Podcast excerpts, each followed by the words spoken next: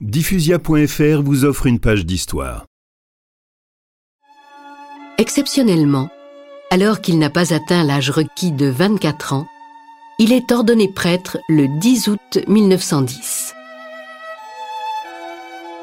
Sur les images de son ordination, il fait imprimer ces mots Jésus, mon souffle et ma vie. Aujourd'hui, en tremblant, je t'élève dans un mystère d'amour, qu'avec toi je sois pour le monde. Voix, vérité, vie, et pour toi, prêtre saint, victime parfaite.